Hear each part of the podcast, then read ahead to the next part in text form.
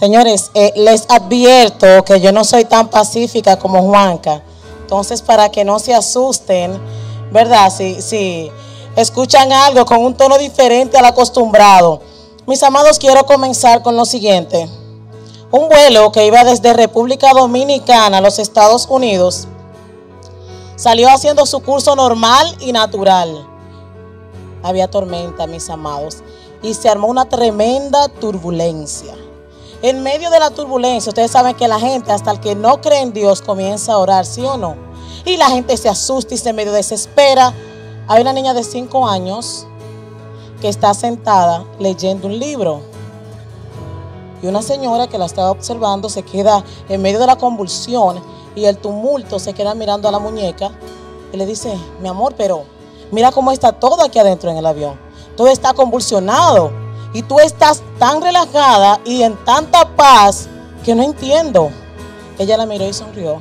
Le dijo, no, yo estoy tranquila porque el piloto de este avión es mi papá.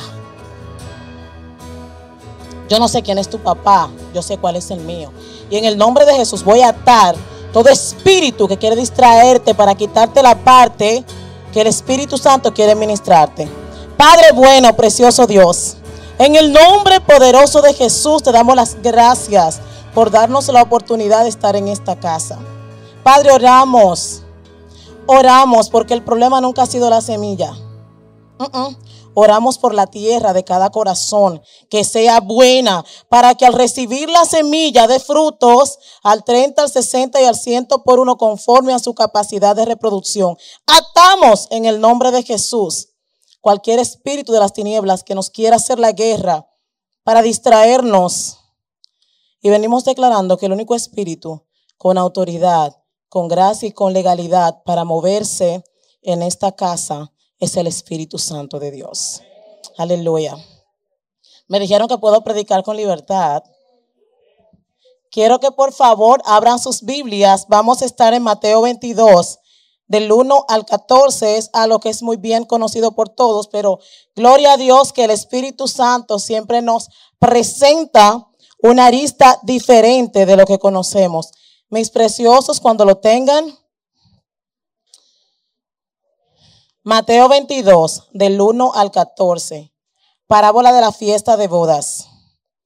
Respondiendo Jesús, les volvió a hablar en parábolas diciendo, el reino de los cielos es semejante a un rey que hizo fiesta de bodas a su hijo. Y envió a sus siervos a llamar a sus convidados a las bodas, mas estos no, no quisieron venir. Volvió a enviar a otro siervo diciendo, digan a los convidados o a los invitados, he aquí he preparado mi comida. Mis toros y animales engordados han sido muertos y todo está dispuesto, vengan a las bodas. Mas ellos, sin hacer caso, se fueron uno a su labranza y el otro a sus negocios. Y otros, tomando a los siervos, los afrentaron y los mataron. Al oírlo, el reino se enojó y enviando a sus ejércitos destruyó a aquellos homicidas y quemó su ciudad. Entonces dijo a sus siervos, las bodas a la verdad están preparadas, mas los que fueron invitados no eran dignos. ¿No eran qué? Vayan pues a la salida de los caminos y llamen a las bodas a todos los que ustedes encuentren. Y saliendo los siervos por los caminos, juntaron a todos los que hallaron, juntamente malos y buenos, y las bodas fueron llenas de convidados. Y entró el rey para ver a los convidados, y vio allí un hombre que no estaba vestido de boda. Y le dijo, amigo, ¿cómo entraste aquí sin estar vestido de bodas? Mas él, ¿qué hizo? Enmudeció o como dirían otras versiones, estoy leyendo Reina Valera 1960, se quedó absolutamente callado. Entonces el rey le dijo a los que servían, átenle de pies y manos y échenlo. ¿Dónde? En las tinieblas de afuera. Allí será el lloro y el crujir de dientes. ¿Por qué razón? Porque muchos son los llamados, pero muy pocos los escogidos. Entonces, a modo de introducción, mis preciosos, Jesús está terminando su ministerio y decide ir a Jerusalén. Cuando él entra, entre el pollino viene todo el mundo y le pone los mantos y todo el mundo alababa al Señor y gloria a Dios, aleluya, Dios en las alturas. Esto trajo un enojo en los fariseos y los saduceos, y el Señor sigue haciendo lo que tiene que hacer. Más tarde el Señor entra al templo, ve el nivel de corrupción que está operando. Están vendiendo bueyes, están vendiendo ovejas, están haciendo comercio dentro de su casa. ¿Y qué él hace? Muy pacífico, hizo un azote de cuerdas, como dice el Evangelio en el libro de Juan, y comenzó a sacar a todo el mundo. Esta casa casa de oración será llamada, mas ustedes la han convertido en cueva de ladrones. Tristemente están comerciando con algo que no les corresponde, con algo que es santo. Los fariseos enojados confrontan a Jesús y le dicen, ¿con qué autoridad tú haces estas cosas? Y él le dijo, el bautismo de Juan, ¿de quién era? Ellos se quedaron como, ¿Sabe cómo hacen los niños cuando van a hacer algo? Y se reunieron aparte y se pararon y dijeron, si decimos que, que, que, que el bautismo de Juan es de Dios, entonces Él nos va a decir que por qué no le creímos. Pero si decimos que era de los hombres, no van a apedrear, porque todo el pueblo tiene a Juan el Bautista como un profeta de Dios y llegan y le dicen a Jesús, nosotros no sabemos. Jesús le dijo, Ustedes no saben, pues yo tampoco les diré con qué autoridad hago esto. Entonces, como dice el capítulo 1, entonces les respondió Jesús diciendo, viene una trilogía de parábolas. La primera trilogía de parábolas la vemos en el libro de Lucas, que es la trilogía del Evangelio, del evangelismo, que es la oveja perdida, la moneda perdida y el hijo pródigo. La otra trilogía, ya al final del ministerio de Jesús, es esta donde estamos viendo que Jesús primero comienza con los dos hermanos. Uno que era obediente, lo cual le dice a uno va, y este no fue, y le dijo al otro que vaya, el que dijo que no iba terminó yendo. Luego va la tercera, la va la segunda, que es la de los viñadores, y aquí el Señor continúa respondiéndole en parábolas porque había una intención en el corazón de, de, Jesús de que ellos entendieran a dónde estaba su nivel de maldad y de perversidad. Y miren mis preciosos, el término parábola significa poner algo al lado de. Tomar una verdad con mucha sencillez para explicarla en la manera que las personas la puedan entender. Si nosotros no entramos en esta mañana en la mente judía, no entendemos para nada lo que el Espíritu Santo quiere decirnos. Estamos hablando de qué? La parábola de qué? De la fiesta de bodas. Pero antes de una boda tiene que haber un compromiso. ¿Sí o no? Y antes de un compromiso tiene que haber la selección de una novia. Vamos a ver cómo los judíos pensaban y cómo interpretaban. Lo primero era la elección de la novia. El padre del novio era el que elegía a la novia porque de ahí en adelante ella iba a ser parte del clan familiar. Y el padre debía asegurarse que era una persona que les iba a sumar. Tenía que ser sana, no haber conocido varón, presta atención iglesia, y de nueva y de buena familia. Y de buena familia. ¿Quiénes hacían la elección de la novia? El padre. Porque en la mente judía, mis preciosos, era tan serio el matrimonio que los padres hacían la elección y difícilmente ellos se negaban porque ellos decían que era un compromiso delante del cielo y que no necesariamente el amor venía antes, sino después del matrimonio.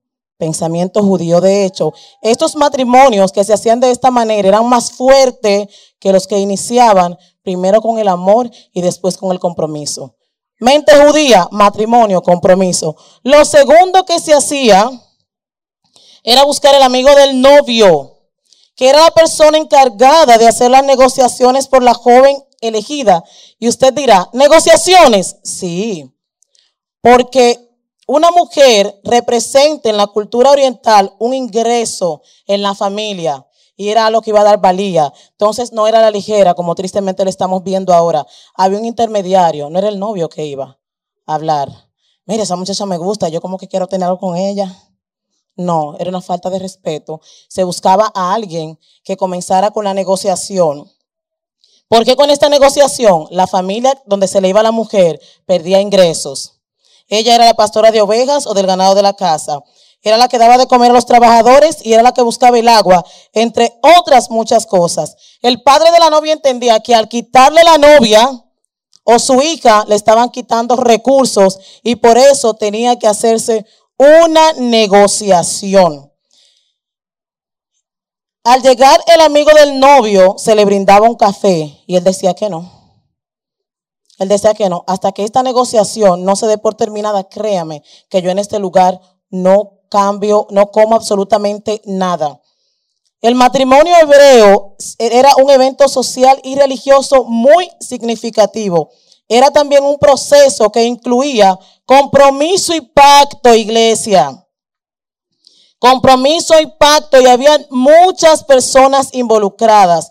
Después de las negociaciones, el día del compromiso, el novio venía a la casa de la novia, presten atención. Jesús es intencional. Me fascina que el Espíritu Santo es intencional. Vamos a ver que el único autor que está enamorado del lector, wow, es Dios. ¿Cómo no amarle? Él es tan romántico, es tan tierno, es tan precioso, es tan bello. Pero si tú no conoces en base a qué Él dice tal cosa, no vas a entender, no vas a entender. Él llegaba a la casa de la novia trayendo una copa de cuero y la dote. Al llegar a la casa de la novia, ellos tocaban la puerta. Los padres estaban con ella al otro lado. Yo me imagino que le decían, miji, tú no vas a abrir. No era obligatorio. Los padres hacían las negociaciones, pero al final quien tomaba la decisión es ella. No podían obligarla. Entonces, cuando él estaba en la puerta, que le hacía así, si ella abría la puerta, entonces significaba, mis preciosos, que la cosa se iba a dar buena que la cosa se iba a dar buena y que este negocio va como bien. Aleluya. Entonces, después del primer paso, que era buscar la novia, el segundo paso, buscar el amigo del novio, venía un tercer paso, que era el desposorio. Aunque la palabra desposorio significa compromiso, compromiso matrimonial, en los tiempos bíblicos significaba el matrimonio en sí. Normalmente los padres arreglaban todo y después de arreglarlo todo y decir, sí, mira, ella aceptó, pasaba otra cosa. Y me encanta. Yo cuando mis hijos se casen, trataré de, que sea judío el matrimonio, por lo que implica. Venía algo que a todos nos gusta muchísimo y era la comida del compromiso. La comida del compromiso o el pacto se llamaba Kiddushim. E, este se trata de un banquete que se ofrece entre las familias de los posibles novios, que aquí inician los acuerdos donde en este punto la futura novia dice sí o no. En esta ceremonia, en esta ceremonia, los novios participan del rito de la, de la partición del pan. Presten atención, como signo de la santificación del cortado y apartado ambos el uno para el otro. Fue lo mismo que hizo Jesús esa noche. Todo lo que Jesús hizo y dijo fue intencional. Todo lo que está escrito para beneficio de nosotros es intencional. Absolutamente todo. El novio hace la partición del pan, quedándose él con una mitad y el otro se lo da la novia. Al partir el pan es signo que desde ese momento el cuerpo de la novia es santificado para el novio y el del novio es santificado para la novia. Lo segundo después del almuerzo venía el contrato o que tú vas. Iglesia, presta atención a lo que el Espíritu Santo quiere hablarte en esta mañana. Despójate de todo peso que quiera asediarte en el nombre de Jesús.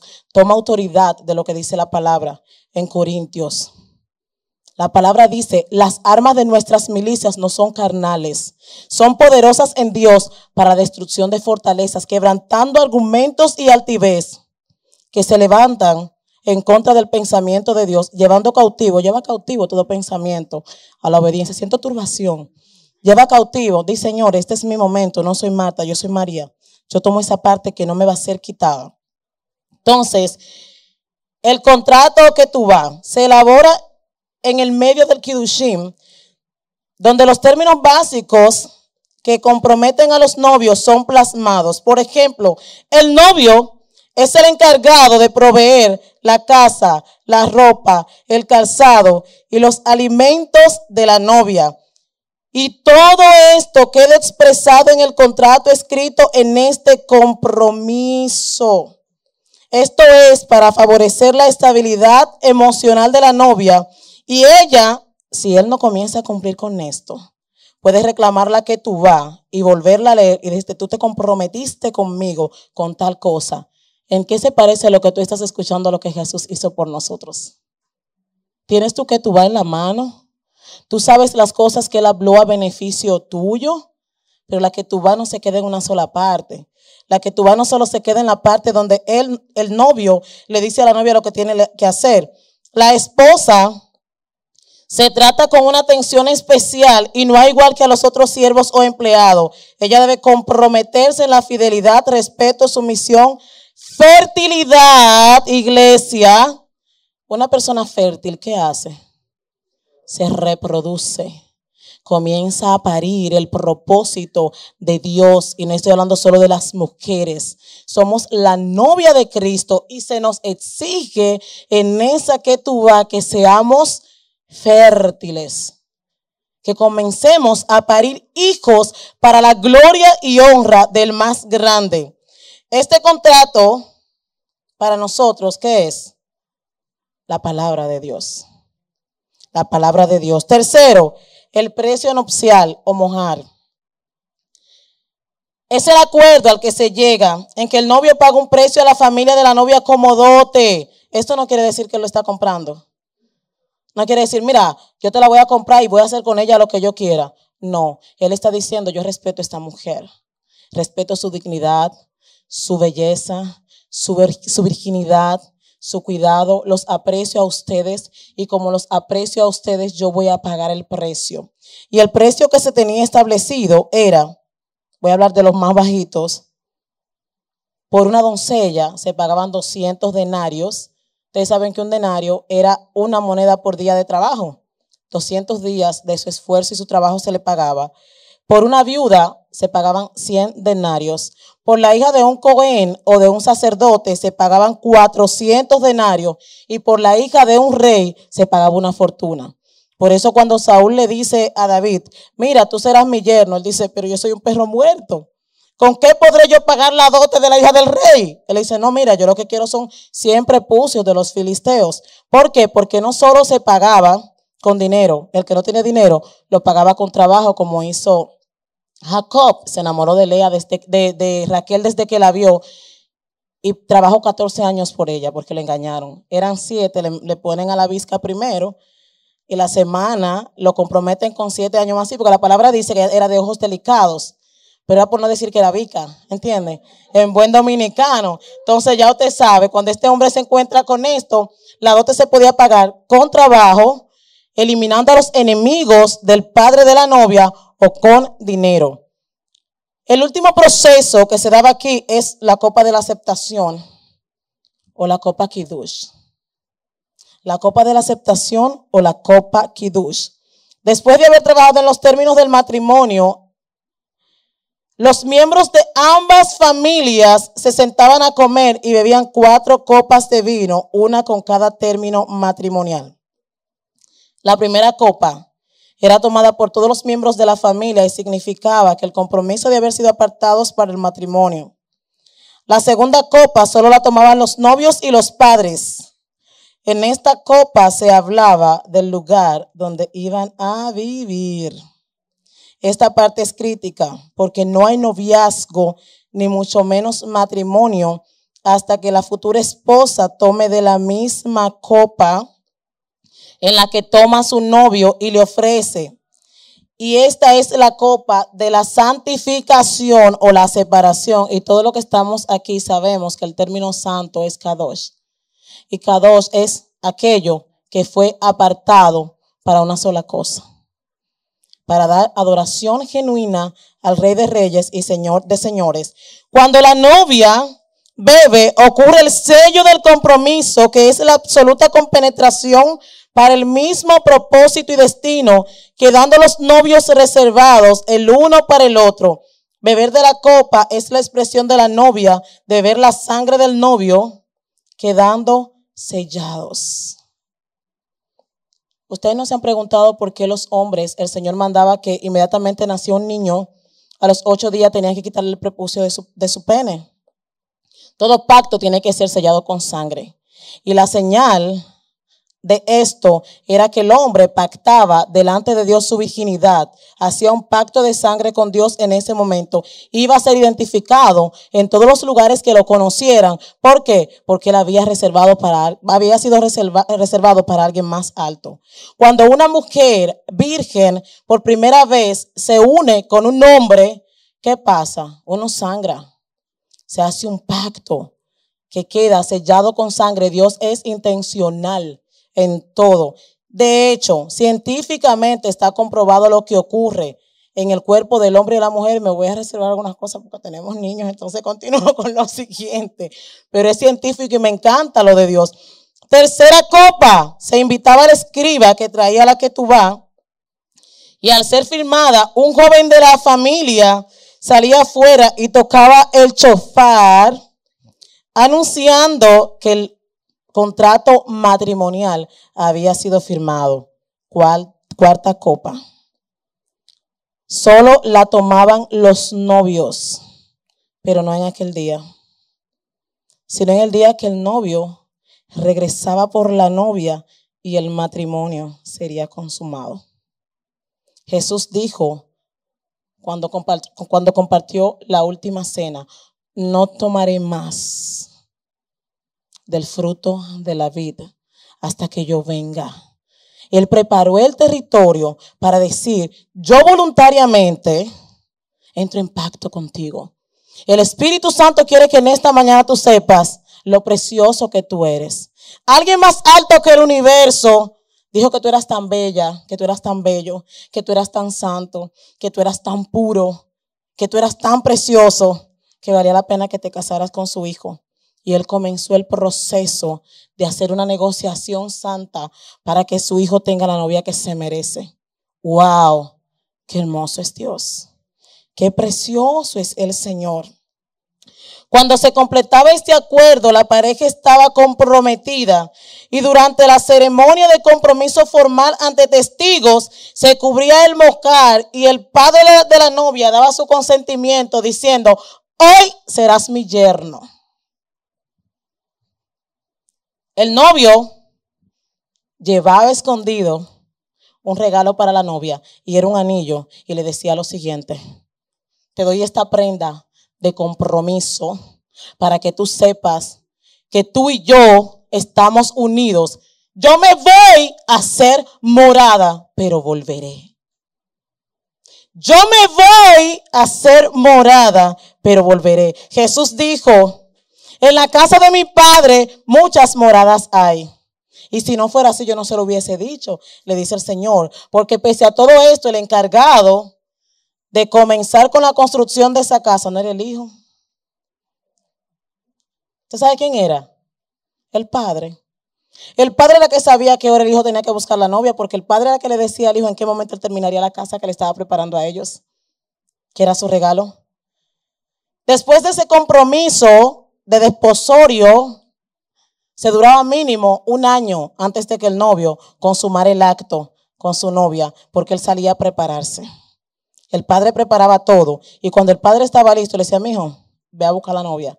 Cuando tú comienzas a entender la mentalidad judía, comienzas a comprender muy explícitamente lo que el Señor está diciendo que siempre es a beneficio de nosotros. Ese compromiso no podía romperse sino solo con carta de divorcio. Después de, esto que acabamos de ver, entonces viene algo llamado el bautismo para nosotras las mujeres o el mikvat. El novio se iba. Entonces la novia, ¿por qué también duraban 12 meses? Porque tenía la gente que saber que el novio no se iba a casar con ella porque la dejó. Entonces el tiempo Tenía que pasar los nueve meses que la gente viera y tres meses más para que supieran que no hubo nada y que nunca ha habido absolutamente nada. Después que el novio se va, la novia es sometida a un proceso, mikvah. es decir, un bautismo que consiste en ser lavada y bañada por su madre, hermana, amigas más cercanas, asegurándose que la novia quede con todo su cuerpo sumergido bajo el agua, con los dedos de las manos y los pies abiertos para que el agua corra. Este bautismo simboliza que a partir de ese momento toda la palabra que va a influenciar sobre ella es la que tú vas.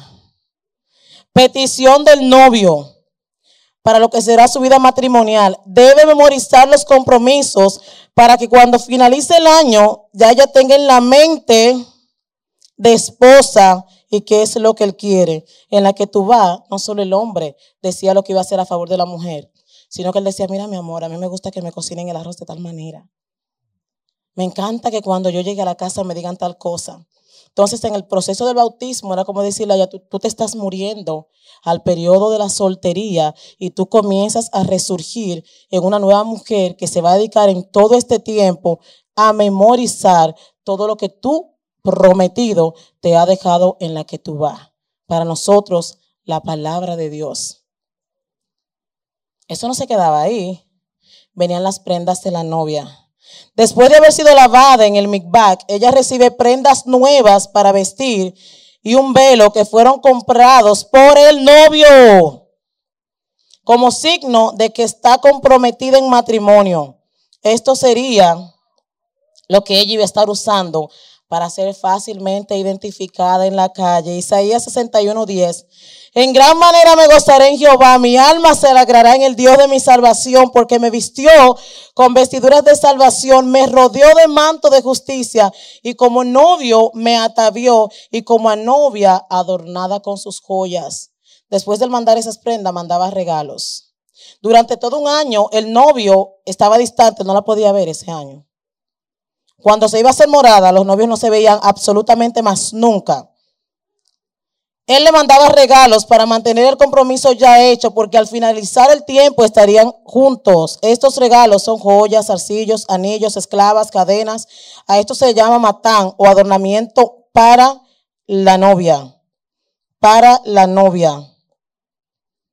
Se preparaban dos amigos, el amigo del novio y el amigo de la novia, porque el amigo del novio tenía que dar certificación de que se una buena mujer, que era virgen, que en el tiempo que él no estaba, él daba la cara por esa muchacha.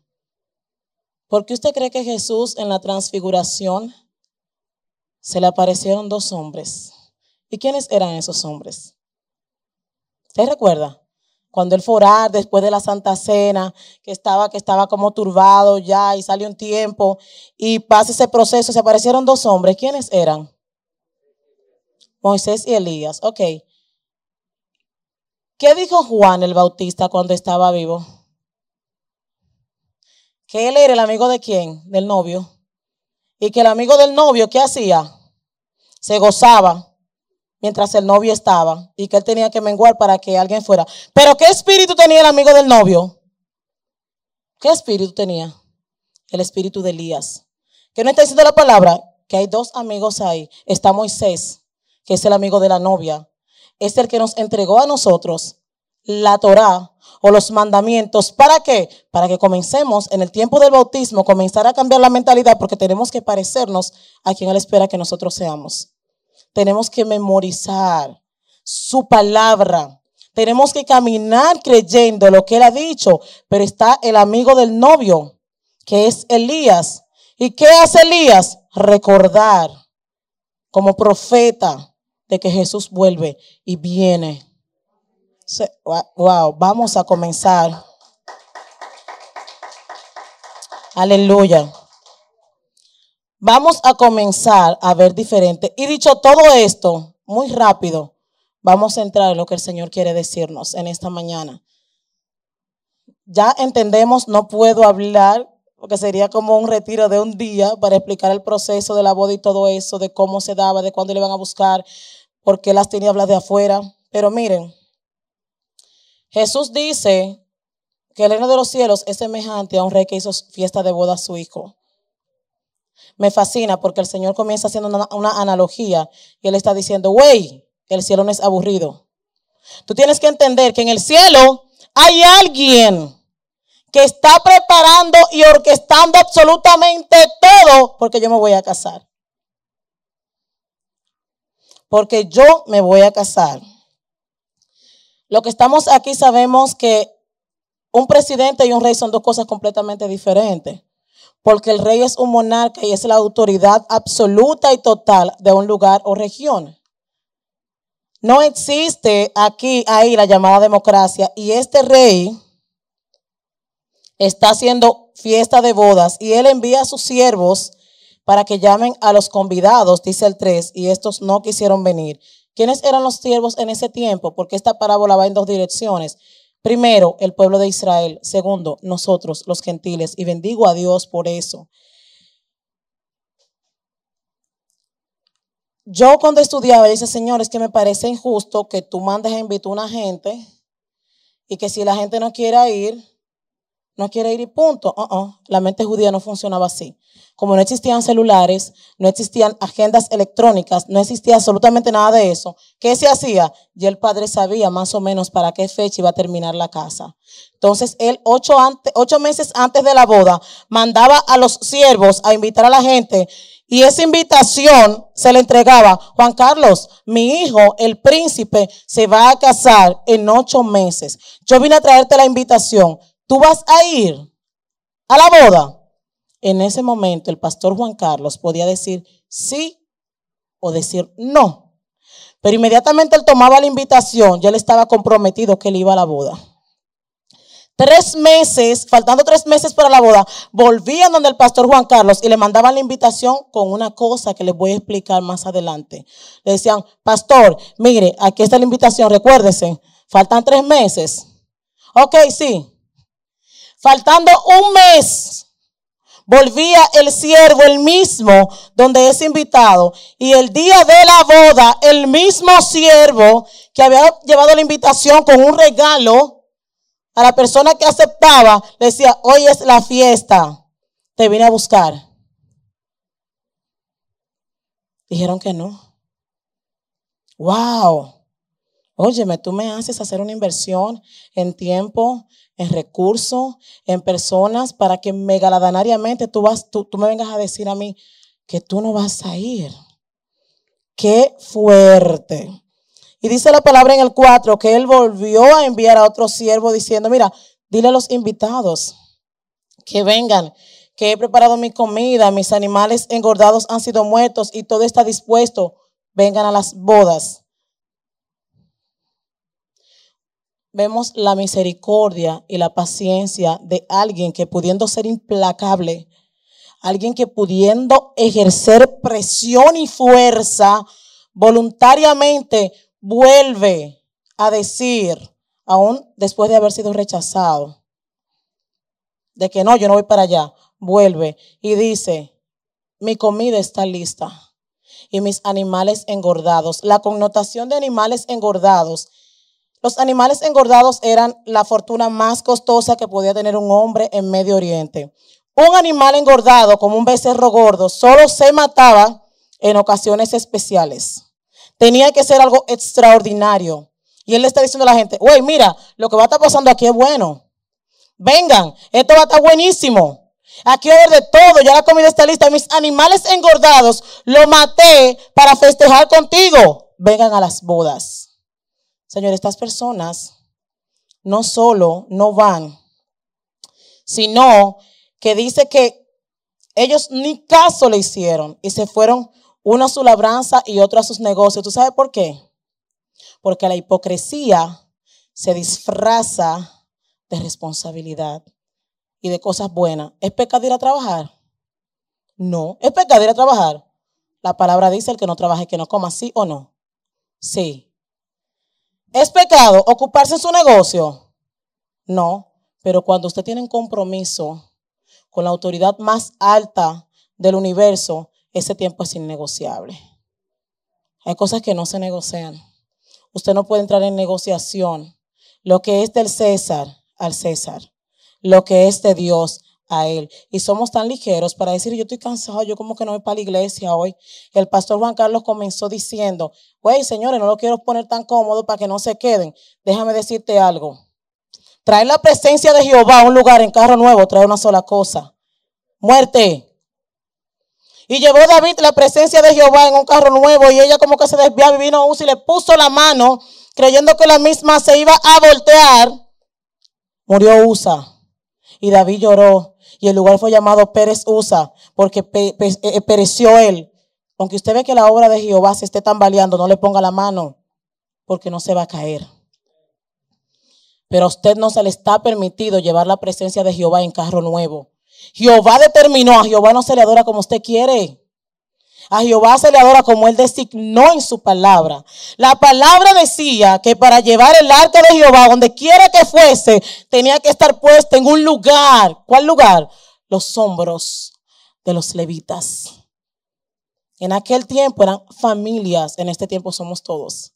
Si la obra de Jehová a ti no te pesa, estás llevando en carro nuevo y eso es peligroso.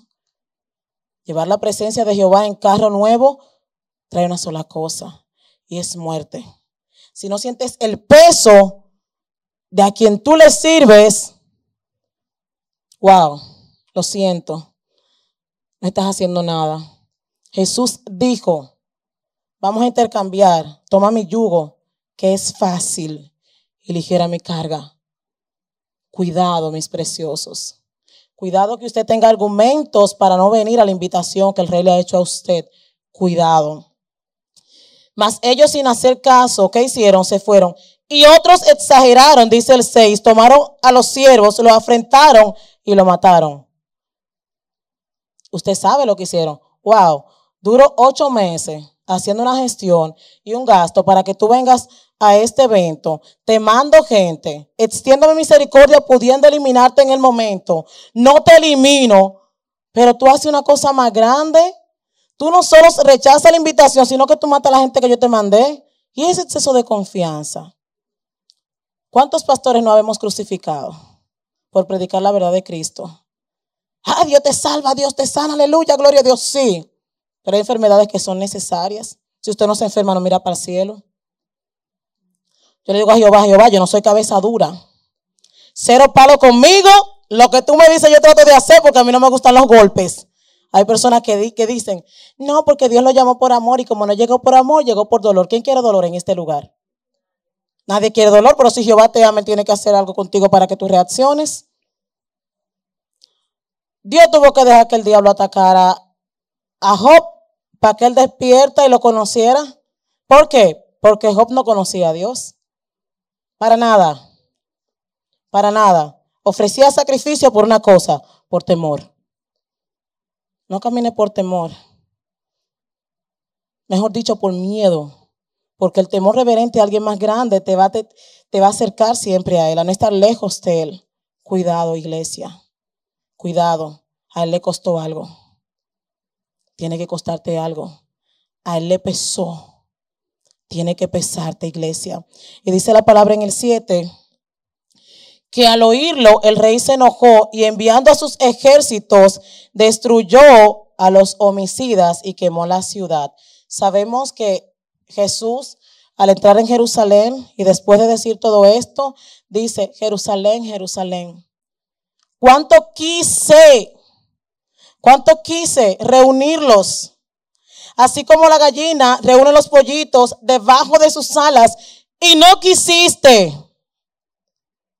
Por eso te digo, de ahora en adelante no quedará en ti piedra sobre piedra. 70 años después vino la destrucción total del pueblo de Israel. Los pocos que quedaron, la diáspora, no queda absolutamente nada. Esta parte es para ellos. Pero una parte que viene ahora que es para nosotros. Y le dice, entonces le dijo a sus siervos, las bodas a la verdad están preparadas, mas los que fueron invitados no eran dignos. Pero ¿quién le quitó la dignidad? Dios. Fue Dios que le quitó la dignidad. Dios dijo que ellos no eran dignos. No. Y por eso me molesta tanto cuando las personas malpredican lo que es la predestinación. No, porque si yo estoy predestinado para lo malo, yo me voy a perder para el infierno como quiera, ¿eh? Sí, hay personas que predican eso, ¿no? Que hay gente que fueron diseñadas para que sean tal cosa. Eso es mentira. La palabra dice en Juan 3:16, porque de tal manera amó Dios al mundo que ha enviado a su Hijo unigénito para que todo aquel que en él crea no se pierda, mas tenga qué cosa? Vida eterna. ¿Quiénes los que están aquí tienen vida eterna? ¿Tú estás esperando a morirte para disfrutar de la vida eterna? La palabra dice que la vida eterna es que te conozcan a ti, oh Padre, a través de mí, tu Hijo, a quien tú has enviado. Si tú no estás caminando en lo sobrenatural de Dios, es tu problema. Si tú no has entrado a comenzar a caminar en la eternidad de Dios, es porque tú no quieres. Si tú no estás empezando a ver los cielos abiertos a tu favor, es porque has fallado en el tiempo de intimar con alguien que es más alto que tú. El único lugar, el único momento donde una voz trasciende el universo, porque se abre un hueco, es cuando usted ora. Pero ¿cómo usted puede orarle y pedir algo a alguien que no conoce? No se puede. ¿Cómo usted entra confiadamente al trono de la gracia si usted no confía que le van a recibir? ¿Cómo lo hace? Él dijo, las bodas a la verdad están preparadas porque a Dios no lo para nadie. Dios nunca ha tenido un plan B. Dios siempre ha tenido un plan A desde el principio. Génesis 3.15, primera profecía que hablaba de Jesús. ¿Por qué? Porque Dios nunca ha tenido un segundo plan. Siempre ha sido el mismo. Él es inmutable. Él no cambia. Miren, las bodas a la verdad están preparadas. Para los que fueron invitados no eran dignos, pero Dios no le quitó dignidad. ¿Qué los hizo indignos? El haber asumido un compromiso que luego rechazaron ir cuando ellos ese compromiso no le costaba absolutamente nada. Él dijo que salgan a la calle y que buscaran a todo el mundo, a gente mala, a gente buena, y que llenaran las bodas, que la llenaran. Y fueron llenas, gloria a Dios, porque estás tú, estoy yo, que éramos de los malos, éramos los gentiles, éramos los perros de aquel lugar, éramos los cerdos en la mente judía. Toda persona por la cual no corre la sangre pura de ellos, era un perro, era un gentil, un samaritano, un judío. Todo lo que usted entiende que puede agradar al ser humano, eso éramos nosotros. Sin embargo, Dios nos da dignidad permitiéndonos la entrada a este festín. Y yo me imagino que el Señor cuando entró a la boda, que vio a todo el mundo comiendo, disfrutando, bailando, porque no hay un sitio que se baile más que una boda judía, mi gente. Eso es precioso, sí. Cuando ya la boda te encendía, la novia tiene que dar siete vueltas alrededor del novio y cada vuelta tiene un significado, pero eso va a ser para otra, para otra enseñanza. Pero cuando, cuando el rey entra, así como que estoy contento, me siento complacido. Muchas personas que con previo aviso se le preparó el territorio, se le mandó todo, se le dio las facilidades para que vinieran a este lugar, no quisieron venir, más las personas que estaban afuera, wow, llegaron. Mi gente, no se desgaste con el que no quiere a Dios. Te voy a decir por qué. El que quiera a Jesús, tú te le ríes dos veces y dices, muchacha, pero tiene algo como que, como que diferente, como que yo quiero. Tú le dices, tengo a Jesús yo lo quiero, ¿cómo lo hago? Y comienza ese proceso. Pero el que no quiere a Dios, usted le puede abrir la Biblia del Génesis hasta el Apocalipsis y explicarle todo y nunca va a entender nada. No, que, a mí me cuesta, que esa palabra no se desgaste. Busque gente receptiva en el nombre de Jesús. Y eso fue lo que hicieron los siervos. Encontraron personas receptivas y esa receptividad los atrajo de una forma tal que entraron. Pero había algo. Había una persona Henry, había una persona que no estaba vestido de ropas con el vestido de boda y a mí me chocó muchísimo. Yo dije, Señor, pero tú eres bueno. Entonces no entiendo. Perdón, gracias.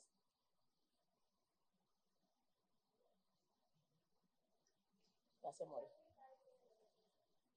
Gracias. Entonces, yo decía, Señor, que yo no entiendo. ¿Cómo es esto que tú comienzas a inspeccionar a las personas Y porque una persona no estaba vestida de boda, que la fueron a buscar afuera, tú lo mandas. Yo soy muy curiosa con la palabra. Tú lo mandas, que lo aten de pies y manos y que lo tiren a las tinieblas de afuera. Señor, no te entiendo. Cuando comience a investigar, pasa lo siguiente. Usted ve cuando yo le dije a usted que le mandaban la invitación con un regalo. ¿Usted sabe lo que le estaban enviando a la gente? El vestido de bodas. ¿Qué era el vestido de bodas? Era ese vestido que todo el mundo tenía igual. Todo el mundo iba con ese vestido de boda. Que quien lo proporcionaba era el anfitrión. Y más si tenía su cuarto. ¿Era el rey, sí o no? Era el anfitrión que a todo el mundo lo vestía igual para que no venga un desafinado. Claro, tú te imaginas en una boda que llegue una mujer vestida de blanco con un vestido así como todo espectacular. Entonces él no quería que nadie le quitara el brillo y la gracia al novio ni a la novia. Entonces se le entregaba vestido de bodas a todos. ¿Y tú sabes cuál era ese vestido?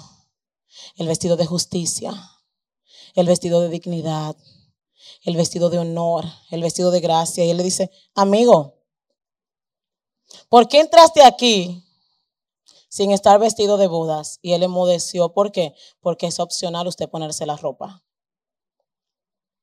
Ponerse la ropa de justicia, aparte de creer en lo que Jesús dijo, involucra algo más, un esfuerzo. Tiene que ponérsela. Estamos llamados a hacer libros leídos y cartas leídas a los demás. Estamos llamados a eso. Usted no está caminando así, no pierde el tiempo. Hay un pastor cuadrangular que me encanta, colombiano, se llama Ricardo Caballero, y él dice lo siguiente. Si usted está en el Evangelio, gócese el Evangelio, disfrute el Evangelio, ore, ayune, celebre, góceselo. Cargue su cruz, hay que cargarla, sí. Si usted está en el mundo, gócese el mundo, aunque después sufre el infierno. Y si usted está en la iglesia, gócese la iglesia para que también se goce en la eternidad. Señores, pero no podemos estar en la iglesia con máscara ni con careta. Y no estamos gozando el mundo. Y como quieramos para el infierno. Y perdónenme si ofendo a alguien, creo que no, porque quien más predicó del infierno fue Jesús. Porque Él no quiere que vayamos allá. Y creo que el Espíritu Santo nos está dando libertad para poder decir, ¿qué ropa tienes puesta en esta mañana? ¿Qué es lo que te viste? La gracia, el amor, la misericordia, el perdón, la redención. ¿Qué ropa te viste? El orgullo, la soberbia, la vanagloria, la arrogancia. Yo sí. Yo no le hablo a fulano. A mí el que me la hace me la paga. ¿Qué? ¿Cómo estás llevando la presencia del Señor? En un carro nuevo es más cómodo. yo no voy para la iglesia hoy. Y los cultos como quiera lo están eh, eh, pasando. No es lo mismo. Donde hay dos o más reunidos en mi nombre, yo estoy en medio. Venga a buscar a quien esté en medio de este lugar. en medio de la alabanza de mi pueblo, yo hago algo, dice el Señor. Yo desciendo y habito. Y el término descender, Él es agarrar, Él agarra y establece su trono en el lugar donde se le adora y él se sienta. Y donde el rey se sienta hay una dispensación de la gracia. Pero tristemente el rey está en el lugar, quiere proporcionarnos salud y nosotros no queremos. Te dirá, pero eso no es verdad. Sí. Están tan distraídos que no reconocen quién entró ni quién salió. ¿Tú quieres ser sano? Muy sencillo. ¿Tú quieres ser sano? No hay nadie que me entre en el estanque. Cuando yo quiero entrar, ya, uno entró, ya otro entró primero. Yo no te pregunté a ti, dice el Señor. Si tú quieres que yo te entre o te saque, te mueve. Te hice una pregunta simple. ¿Tú quieres ser sano? El Señor es simple, el Evangelio es sencillo. Lo complicamos. Lo complicamos tanto. Pide y te daré por herencia a las naciones, dice el Señor. Dice la palabra, yo quiero que, amado, yo quiero que tú seas prosperado en todas las cosas, así como prospera tu alma y que tengas salud. La salud es parte de la dispensación de la gracia que fue provista para nosotros en la cruz. Pero hay algo. Hay algo, mis preciosos. Ya Él hizo su parte. El Espíritu Santo ha puesto en, en, el liderazgo de esta casa lo siguiente, y por eso estoy aquí. La mayoría sabemos que una iglesia que no evangeliza, ¿qué hace? Se fosiliza. Y no queremos iglesias fósiles, ¿cierto? No lo queremos. Lo más interesante del festejo, de la boda, ¿tú sabes qué es? No es estar en la boda. Es ser recurrente con invitar a otros al, al lugar donde yo me estoy gozando, donde hay comida dispuesta 24/7 donde ya el, becerro gordo por amor a mí fue preparado, donde hay un gozo continuo. Jesús dijo, mi paz les dejo, mi paz les doy. En el mundo tendrán aflicción, pero ¿qué tienen que hacer? Tengan paz. ¿Por qué? Porque yo vencí al mundo. Y un pintor, un rey, estaba turbado y le dijo a, a unos pintores, Miren, yo quiero que alguien me diga en una pintura qué es la paz. Y voy a regalar 50 monedas de oro al mejor cuadro de la paz. Comienzan las elecciones y comienzan a seleccionar. Quedaron dos cuadros. En un cuadro de eso se veía todo espléndido, así bonito, los pajaritos cantando, un riachuelo, dos personas tomándose un cafecito, por una cosa espectacular. El otro cuadro era una cascada que bajaba turbia la lluvia porque estaba en medio de una tormenta, pero a través de la cascada se podía ver al fondo un nido con unos pajaritos donde la mamá cubría los polluelos y se quedaba mirando la lluvia caer. Yo te sabe cuál cuadro ganó, ¿verdad? Paz no significa que no van a venir tormentas a tu vida. Lo que la paz realmente nos dice, nos proporciona, es que en medio de cualquier caos, de cualquier situación hay alguien que gobierna.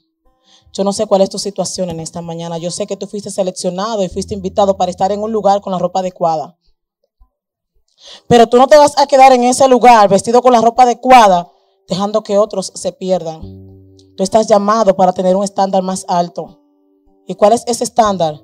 Llevar lo que Dios te dio a ti predicar.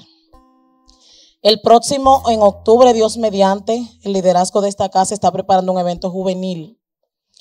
Necesitamos, hemos estado orando y nos preguntamos, bueno, ya hay mucha gente motivada que quiere ser parte de este magno evento. Así lo vamos a titular en el nombre de Jesús, porque sé que llenaremos la casa y de repente los líderes tendremos que sentarnos por aquí porque declaramos que desde ahora Dios está tocando los corazones que van a ser receptivos para el llamado. Pero teníamos una incógnita. Y era, ok, se va a dar el evento, vendrán muchísimos jóvenes en el nombre de Jesús, yo sé que vamos a poder conquistar la obra del café y que van a permanecer en este lugar. Lo creo y estoy orando por eso en el nombre de Jesús. Pero la mies es mucha. La mies es mucha. Entonces, nuestra inquietud conversando con Gerson era Gerson, una golondrina no hace verano, como dice nuestra amada pastora que les saluda, por cierto. Eh, después del evento, ¿quién se va a encargar de comenzar a mentorear a esas personas y agarrarla de una vez para disipularla? Si usted no agarra un alma caliente y comienza a disipularle que comienza a tener sed de la palabra del Señor y comienza a guiarlo y direccionarlo, ¿qué va a pasar con él o con ella? Necesitamos personas comprometidas en el nombre de Jesús en esta casa que uno puede decir, cuenten conmigo. Que le puedan decir al pastor, pastor, estoy a toa. Le digo algo, el llamado más grande que yo tengo es estar siendo el soporte de una preciosa mujer de Dios. Mi llamado más alto es ser el soporte de Micaela Casado, una mujer llena de la gracia del Espíritu Santo, llena de unción, y ser el bastón donde ella se apoya, ese es mi llamado más grande. ¿Cuál es el llamado más grande que tú tienes? Le estás levantando los brazos a tu pastor y a tu pastora Estamos siendo colaboradores con ellos para la salvación de otros. Que una silla esté vacía es tu responsabilidad. No pueden haber sillas vacías en la casa del Señor. ¿Por qué? Porque hay mucha gente que tiene hambre de Dios. Pero te pregunto, ¿qué pasó cuando te hicieron la invitación? ¿Por qué no pudiste llegar? ¿Estabas muy ocupado u ocupada? Vamos a organizar nuestro orden de prioridad. No estoy ofendiendo a nadie, ¿verdad? Entonces, eh, ustedes van a tener que comenzar a trabajar con esta logística. De way, de lo que se conviertan, yo puedo discipular dos, yo, yo me encargo. Si en una alma tú no inviertes tiempo y recursos, la perdemos. La gente no viene inicialmente a la iglesia por Jesús. No lo conocen. La gente llega porque ve algo en ti distinto. Y lo que tú tienes lo quiere. Y después que ve que lo que tú tienes lo quiere, entonces sí, María, yo, yo mira, yo te vi, Ana, sí, y tú tienes algo diferente a todo el mundo. ¿Qué es lo que tú tienes? Ah, vamos para mi, vamos para mi iglesia para que tú sepas. Ah, María, yo te vi a ti primero, pero ya no te quiero a ti, yo quiero a Jesús. Ya yo no creo por ti, pero la gente viene por la gente a la iglesia primero. El trato, el cuidado, el respeto, el mentorear, el llamar. Vamos a comenzar a, tomar las herramientas. La primera base para esto que quieren hacer los pastores de jóvenes conjuntamente con los pastores de la iglesia y, el ministro de adoración, Gerson, comiencen a orar por ellos.